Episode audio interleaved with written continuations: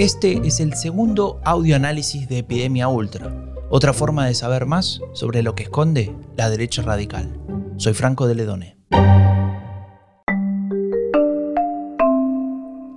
La cuarta oleada de derechas radicales posee un elemento común, uno que va más allá del idioma, de los votos que obtienen y de los fines políticos concretos que persiguen. Tiene que ver con una herramienta, un recurso que emplean sus dirigentes en todo el mundo se llama provocación estratégica y hoy voy a contarte de qué se trata. La derecha radical se alimenta de la polémica, el cuestionamiento de lo políticamente correcto, de los consensos, de los valores relacionados con la igualdad y la solidaridad. En primer lugar porque sus ideas de fondo son opuestas. Por ejemplo, en la concepción autoritaria de su pensamiento, la desigualdad sería un hecho natural, algunos serían mejores y otros peores, y creer lo contrario sería antinatural según esta concepción.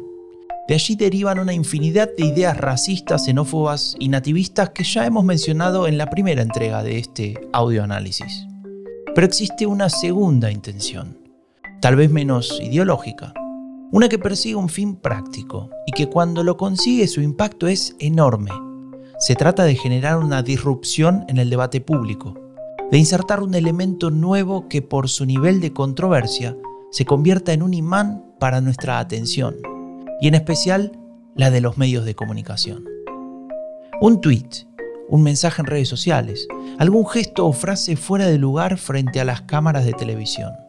Eso es una provocación estratégica. Con ella consiguen la centralidad del debate y desde allí manejarlo establecer los parámetros de la discusión, los marcos o frames a partir de los cuales vamos a interpretar argumentos, datos, sucesos. Pero eso no es todo.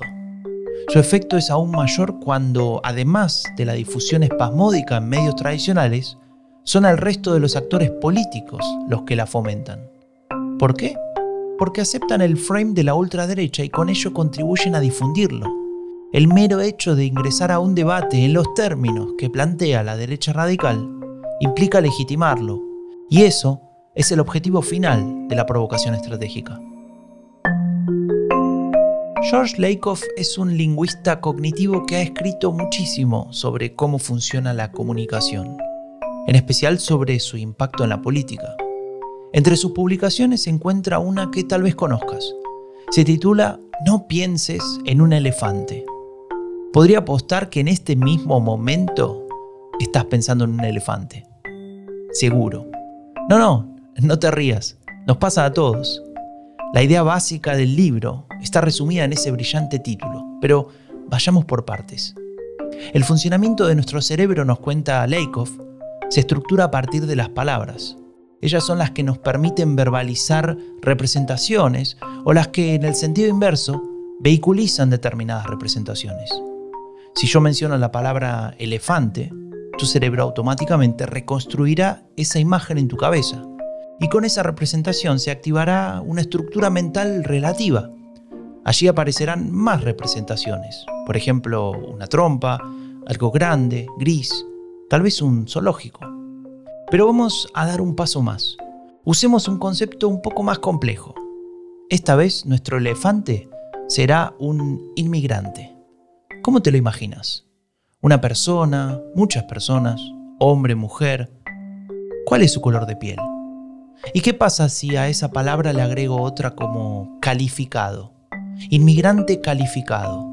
¿Pensás en alguien con delantal blanco? ¿Un científico? ¿Un médico tal vez? ¿Y si cambiamos la palabra calificado por económico? ¿Inmigrante económico? Cambia la imagen, ¿no? ¿Y si digo musulmán? Sí, ya sé, tu cerebro dio mil vueltas, pero en esas vueltas te habrás dado cuenta de que la estructura mental que se fue activando a partir de cada palabra ha variado. Esa estructura, también conocida como frame, te ha predispuesto para que pienses de determinada manera, positiva, negativa, indiferente. Imagina lo que pasa con tu cerebro cuando durante periodos prolongados de tiempo los medios reproducen los frames de dirigentes ultraderechistas que en lugar de hablar de Niños sin padres que huyeron de la guerra los llama menas, es decir, menores extranjeros no acompañados. Y ahora imagina que para rebatirlo los dirigentes de otros partidos utilicen también el concepto menas, en lugar de referirse a niños sin padres que huyeron de la guerra. Con intención o sin ella, los han deshumanizado. Han pasado a ser un acrónimo. Y es mucho más sencillo acusar a un acrónimo, construir historias negativas en torno a ese acrónimo, odiarlo incluso. ¿Quién podría odiar a un niño sin padres? La provocación estratégica busca que entremos en esa discusión que plantea la derecha radical y que lo hagamos en sus términos. Su objetivo es que aceptemos y utilicemos sus conceptos y por consiguiente sus frames.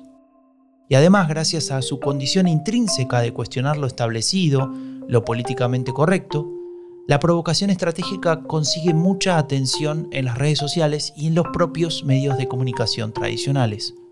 Los partidos que la emplean aprovechan su condición de derecha radical.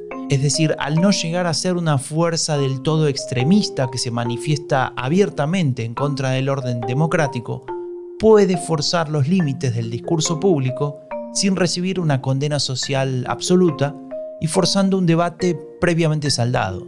Muchas veces lo hacen aprovechando problemáticas preexistentes, pero su fin no es solucionarlas, sino aprovecharlas para socavar otros valores establecidos. Y en esa estrategia de fondo radica el peligro que esconde la derecha radical.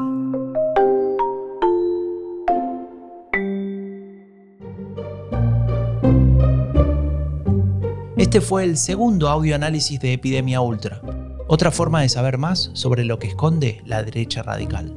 Soy Franco de Ledone.